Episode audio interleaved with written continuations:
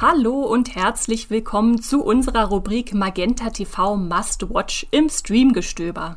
Hier durchforsten wir für euch die Megathek von Magenta TV, um ganz besondere Serien für euch aufzutun.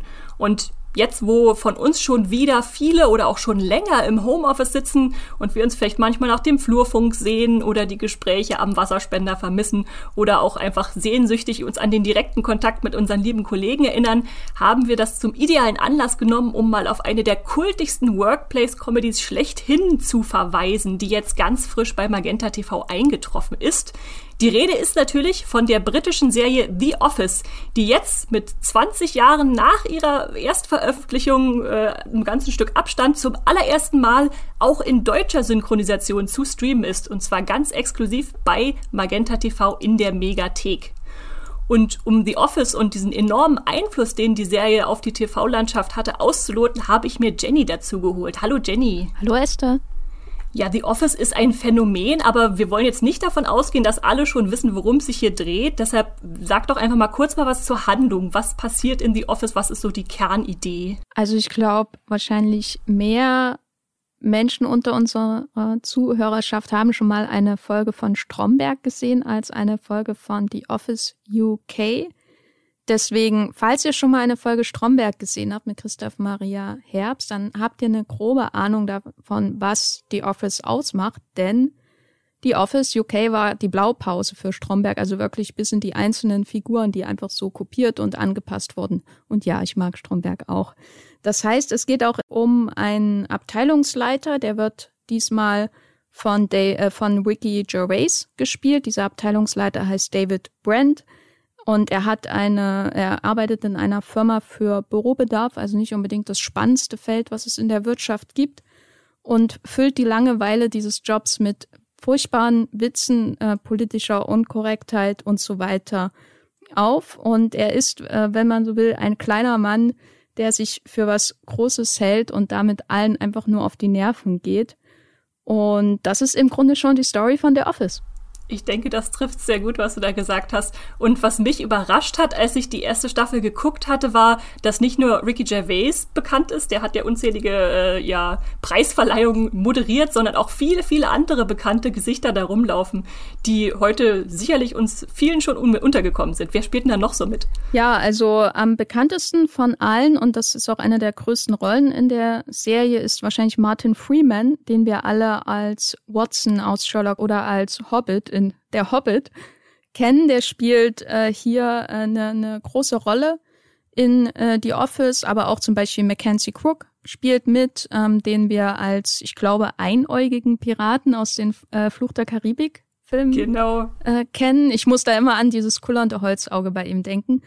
Äh, der spielt hier mit, äh, der spielt quasi die Bjarne Mädel-Rolle aus Stromberg und äh, Lucy Davis, die hat in äh, Chilling Adventures of Sabrina mitgespielt und sogar so jemand wie Oscar-Preisträgerin Olivia Colman ist in der zweiten Staffel zu sehen. Also die Office ist keineswegs so die Ricky Gervais Show, obwohl er natürlich eine große Rolle und die Hauptrolle in der Serie hat, sondern die Serie lebt wirklich auch von ihrem Ensemble. Das kann ich auch nur unterstreichen. Also die Namen und Gesichter, die da rumlaufen, ist einfach große Klasse und auch große Comedy-Klasse.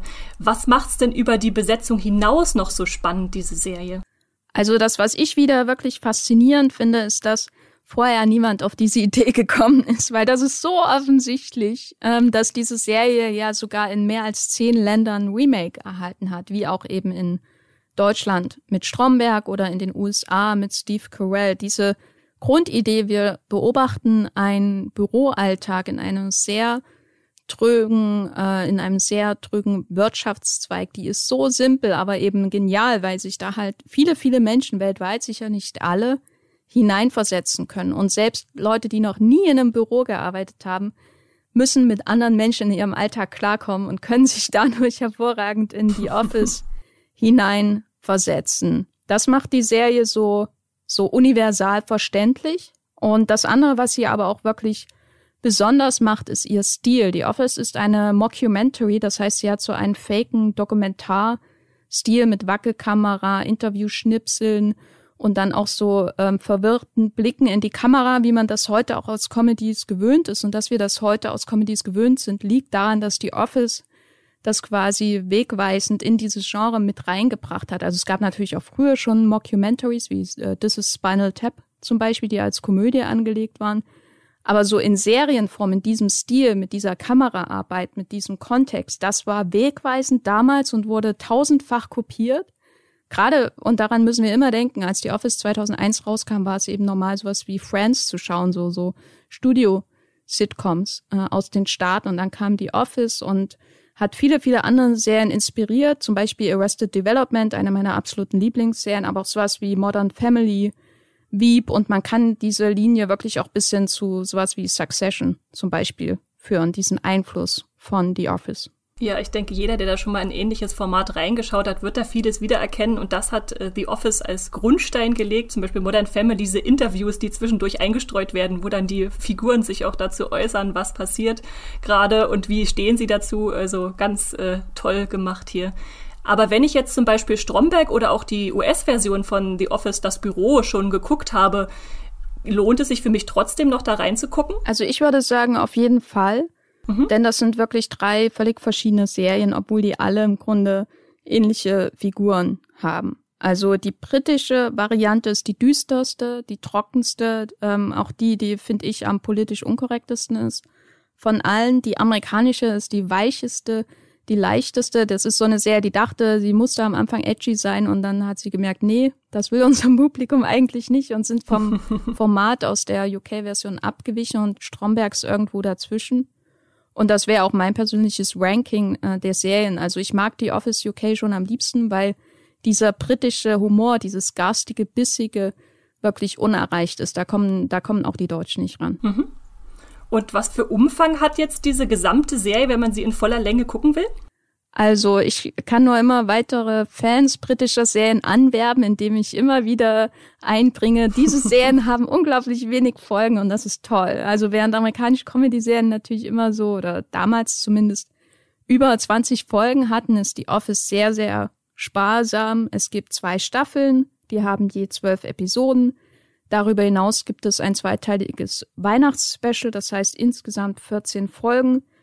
Und das guckt sich sehr schnell weg und ist perfekt abgeschlossen. Man will eigentlich gar nicht mehr davon, man braucht nicht mehr. Das ist alles, was man braucht von dieser Serie. Und das findet ihr seit dem 1. Dezember bei äh, Magenta TV und der Megathek. Sehr schön. Und das natürlich, was das Besondere ist, jetzt auch in deutscher Sprache zum ersten Mal. Also klar, Englischsprachige haben es vielleicht schon mal reingeguckt, aber die, die das lieber auf Deutsch sehen wollen, können das jetzt auch zusätzlich auf Deutsch noch haben zum Streamen. Würdest du zum Schluss nochmal zusammenfassen, was jetzt das Fazit für dich ist zu The Office, warum man das unbedingt gucken muss?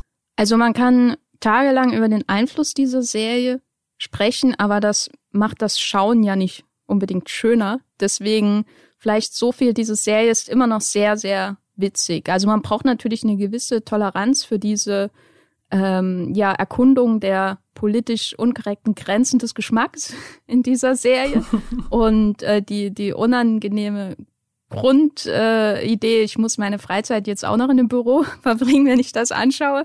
Aber das ist wirklich ein noch immer großartiger Humor, der hier auch von Ricky Gervais und äh, Konsorten ähm, aufgefahren wird. Das ist einfach sehr garstig. Das ist aber für mich äh, immer noch die beste Art von Ricky Gervais Humor auf der Welt. Und er hat ja seitdem viele andere Serien und auch Golden Globe Moderationen und so weiter gemacht weil, er, weil es hier nicht darum geht, in die Office einfach nur anzuecken, um anzuecken, was ja in den letzten Jahren durchaus bei ihm der Fall war, sondern es geht immer auch um mehr. Es geht um eine Dekonstruktion von seiner Figur, die wahnsinnig spannend ist und komplex. Und es geht aber auch zwischen all diesen fiesen Witzen, die es natürlich in der Serie gibt, äh, um, um Herz. So, das ist immer sehr leise, es ist viel im Hintergrund, so eine kleine Liebesgeschichte, die sich durch diese Serie schlängelt aber das macht äh, diese Satire, die The Office ja letztendlich ist, auch noch viel besser. Sehr schön, danke, der Jenny. Das fasst, glaube ich, gut zusammen.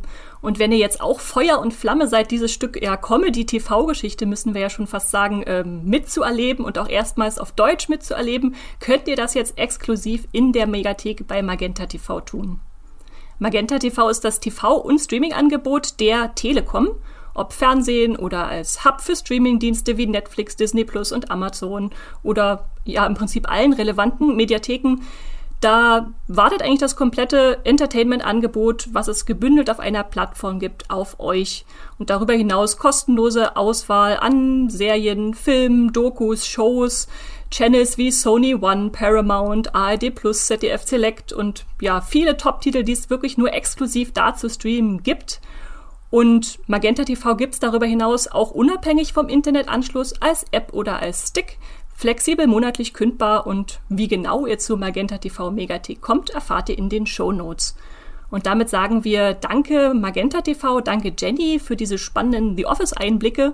Und wir legen jetzt eine kurze Feiertagspause ein und melden uns dann im neuen Jahr wieder mit Folgen zu Magenta TV Must Watch Rubrik hier im Streamgestöber.